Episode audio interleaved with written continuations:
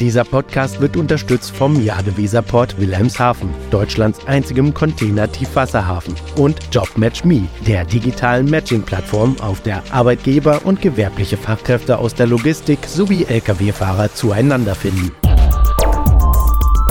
DVZ, der Podcast. News und Hintergründe der Woche. Diese Woche tagten in Leipzig internationale Verkehrsminister und im Mittelpunkt stand, wie der Transport nachhaltiger werden kann. Dazu hat das internationale Transportforum ITF einen Bericht vorgelegt. Die Art und Weise, wie künftig Infrastruktur erneuert und ausgebaut wird, spielt dabei eine entscheidende Rolle. Mein Name ist Robert Kümmerlen. Und ich bin Sven Benür. Herzlich willkommen zu einer neuen Ausgabe von DVZ Die Woche dem Nachrichtenrückblick der DVZ. Ähm, Robert, was meint denn das ITF damit, dass die Infrastruktur maßgeblich dafür ist, wie nachhaltig Transport werden kann? Tja, also Sven, ähm, es geht dabei darum, nicht mehr die Infrastruktur an die erwartete Transportnachfrage anzupassen, sondern die Verkehrsinfrastruktur so zu bauen, dass der Transport deutlich umweltverträglicher ah. wird. Das könne finanziell insgesamt sogar günstiger sein, heißt es im Transport Outlook 2023, den die OECD-Unterorganisation ITF zum Gipfeltreffen der Verkehrsminister aus aller Welt in Leipzig vorgelegt hat.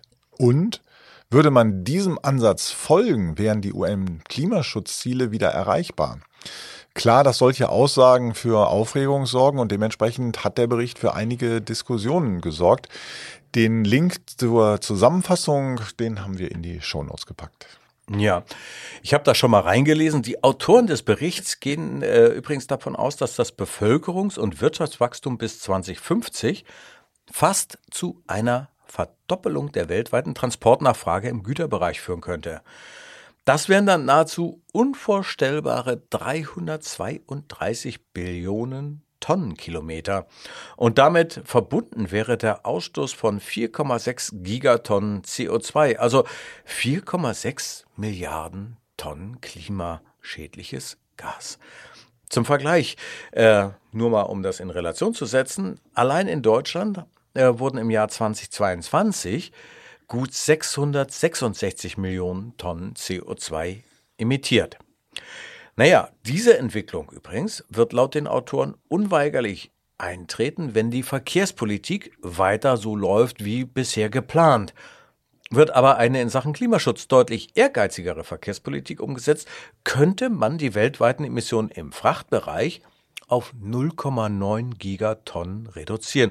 Und das wäre laut ITF deutlich weniger als die vom UN-Klimaschutzrat IPCC noch für maximal vertretbar angesehene CO2-Menge.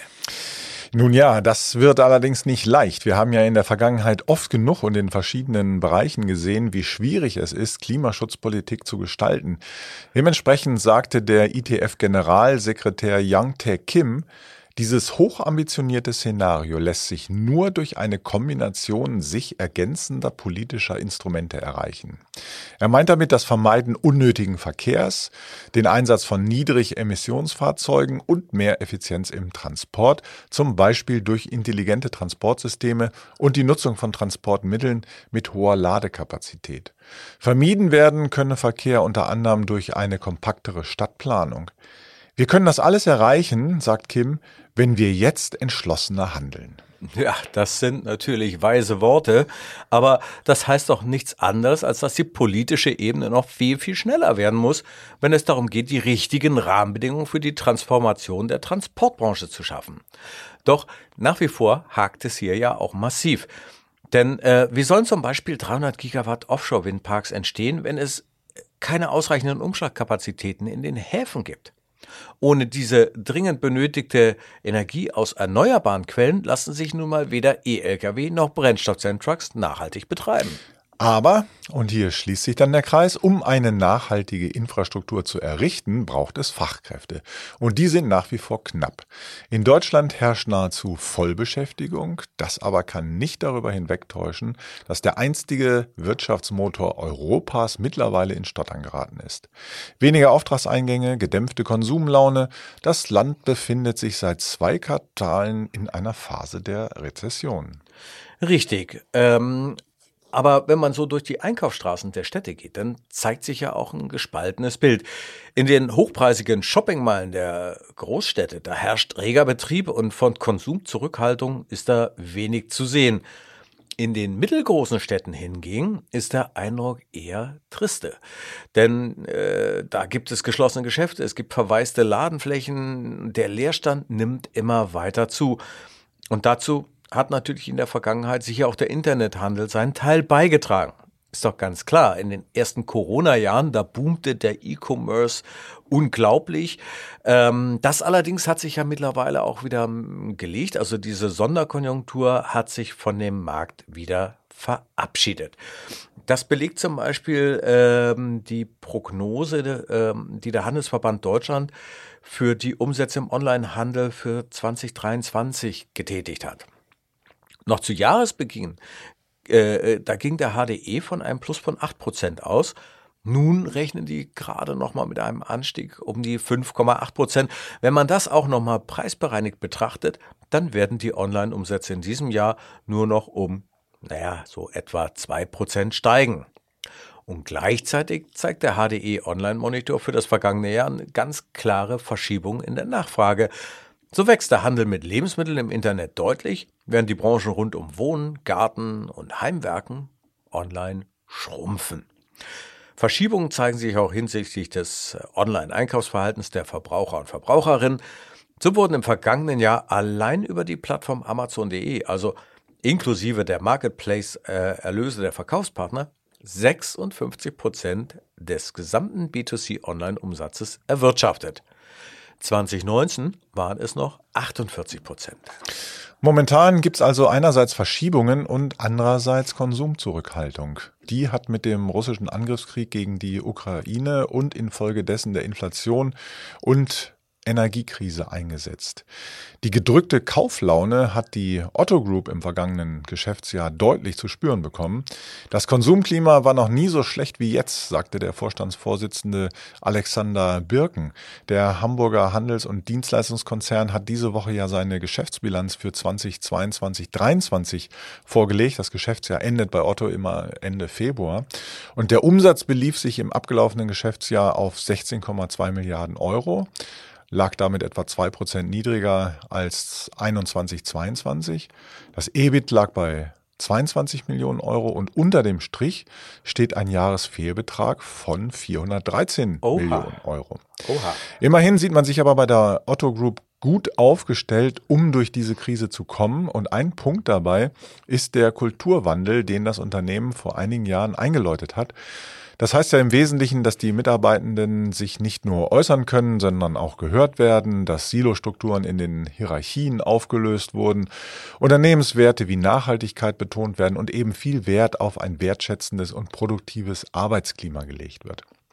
Und dieser Kulturwandel soll auch zur fokussierten Wachstumsstrategie beitragen, die die Otto Group verfolgt. Und er soll helfen, eben durch diese jetzige schwierige Wirtschaftsphase zu steuern. Und dazu hat mir Alexander Birken Folgendes erzählt. Das Thema Kulturwandel machen wir nicht äh, in erster Linie, dass Menschen sich einfach nur wohler fühlen, sondern wir haben den Kulturwandel vor sieben Jahren ausgerufen, damit wir tatsächlich dauerhaft überlebensfähig sind. Wir brauchen eine andere Agilität, eine Schnelligkeit, eine Veränderungsfähigkeit, andere Kollaborationsansätze. Da wird auch schon deutlich, dass das auch in Zeiten, wo wir beispielsweise eine Konsumkrise draußen haben und wo der Gürtel enger geschnallt werden muss, auch funktioniert, weil es geht genau darum, darüber transparent zu reden und die Leute und die Kolleginnen alle mitzunehmen auf so eine Reise und auch die Kraft aus einer Organisation herauszubekommen. Beispielsweise geht es in solchen schwierigen Zeiten ja darum, wie schaffen wir das viel stärker zu fokussieren und Ballast abzuwerfen. Aber viele Kolleginnen in der, in der Organisation fühlen sich gar nicht autorisiert, das selbst zu tun. Und da geben wir viel Freiraum und Enablen. Und gleichzeitig auch bei Fragestellungen rund um das Thema Wachstum. Wie wollen wir eigentlich wachsen nach vorne? Setzt genau dieser Kulturwandel ganz, ganz viel Kraft frei. Last not least, ähm, wenn wir uns jetzt hier unterhalten, natürlich muss ich auch auf die Logistik eingehen. Am Anfang haben wir gedacht, ein Kulturwandel in der Logistik geht nicht. Heute sehen wir, ein Kulturwandel geht sehr wohl in der Logistik und zwar auch auf der Fläche, in den einzelnen Logistikbereichen, in den einzelnen Logistikeinheiten der Otto Group.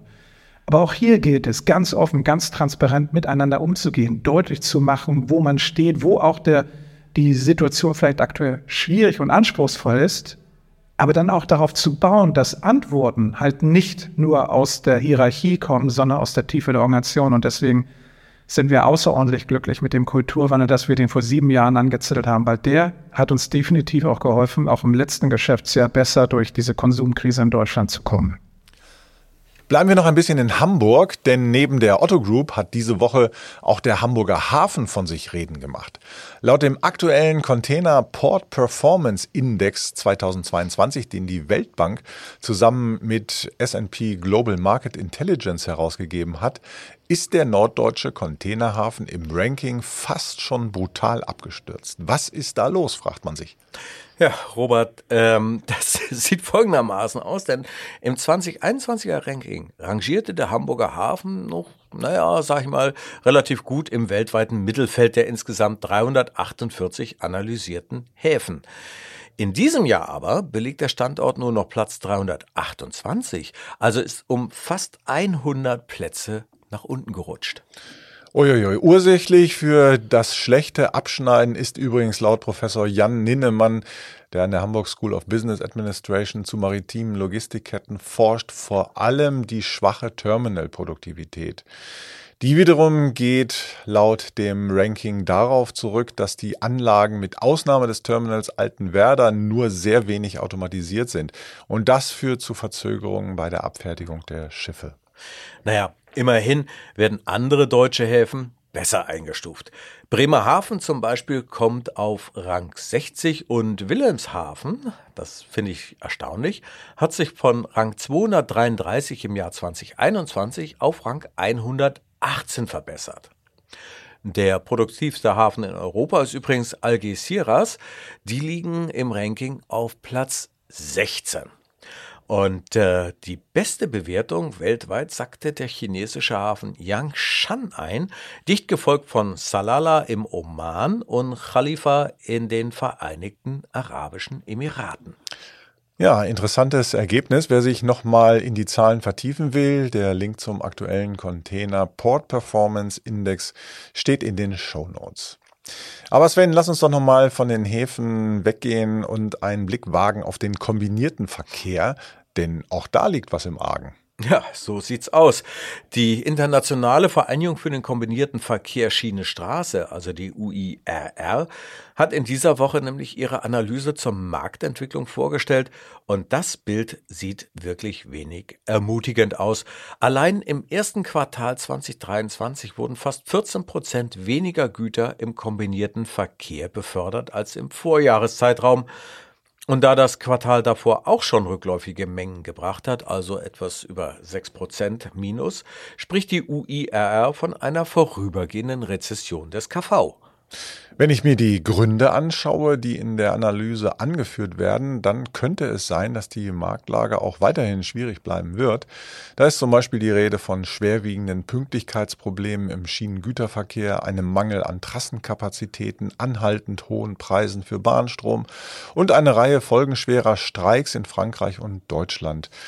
Bis auf die Streiks sind die Ursachen, die sich nicht auf die Schnelle beseitigen lassen. Kein Wunder, dass der UIRR Stimmungsindex, der das Geschäftsklima für die kommenden zwölf Monate unter den Mitgliedsunternehmen widerspiegelt, im negativen Bereich bleibt. Ja, und das hört sich nicht wirklich gut an. Also, Robert, ich glaube, es ist mal Zeit für eine gute Nachricht. Ähm, das Bundesverkehrsministerium fördert nämlich auch weiterhin die Anschaffung von Nutzfahrzeugen mit alternativen, klimaschonenden Antrieben und auch die dazugehörige Tank- und Ladeinfrastruktur. Die Mittel der dritten Förderrunde können ab dem dritten Quartal 2023 abgerufen werden. Und der Pot für das KSNI-Programm, der ist gut gefüllt. Von 2023 bis zum Jahr 2026 stehen rund 2,2 Milliarden Euro für die Anschaffung von Fahrzeugen sowie 10,1 Milliarden Euro für den Aufbau der Infrastruktur zur Verfügung. Das ist äh, noch kein richtiger Wumms, wie Bundeskanzler Olaf Scholz sagen würde, aber schon ziemlich ordentlich. In den beiden vorangegangenen Förderrunden wurden ja zuerst einmal 180 Millionen Euro und dann gut eine Milliarde Euro ausgeschüttet. Und auch beim dritten Aufruf gilt natürlich das Windhundprinzip. Wer zuerst beantragt, bekommt zuerst den Zuschlag. Da dürften dann die Experten vom Bundesamt für Mobilität und Logistik wieder richtig zu tun bekommen. Ja, und das war's auch schon wieder. Damit sind wir am Ende unseres heutigen Wochenrückblicks angelangt. Wir bedanken uns ganz herzlich für Ihr Interesse und fürs Zuhören. Und wenn es Ihnen gefallen hat, dürfen Sie uns natürlich gerne ein Sternchen oder einen Daumen hoch geben. Natürlich, wenn Sie der Meinung sind, dass Sie ohne unseren Podcast nicht mehr leben können, können Sie den jederzeit auf jeder gängigen Podcast-Plattform abonnieren. Fragen und Anregungen sind uns natürlich jederzeit willkommen. Sie können uns über Soundcloud oder Spotify Kommentare zukommen lassen oder Sie schicken uns ganz altmodisch per Mail eine, ähm, ja, eine Nachricht an redaktion.dvz.de. Wir verabschieden uns und wünschen Ihnen ein schönes Pfingstwochenende. Hören Sie gern nächste Woche Freitag wieder rein in unseren wöchentlichen Nachrichtenpodcast. Es sagen Tschüss, Robert Kümmerlen und Sven Bernür. Dieser Podcast wurde unterstützt vom Jade Weserport Wilhelmshaven, Deutschlands einzigem Container-Tiefwasserhafen und JobMatchMe, der digitalen Matching-Plattform, auf der Arbeitgeber und gewerbliche Fachkräfte aus der Logistik sowie Lkw-Fahrer zueinander finden.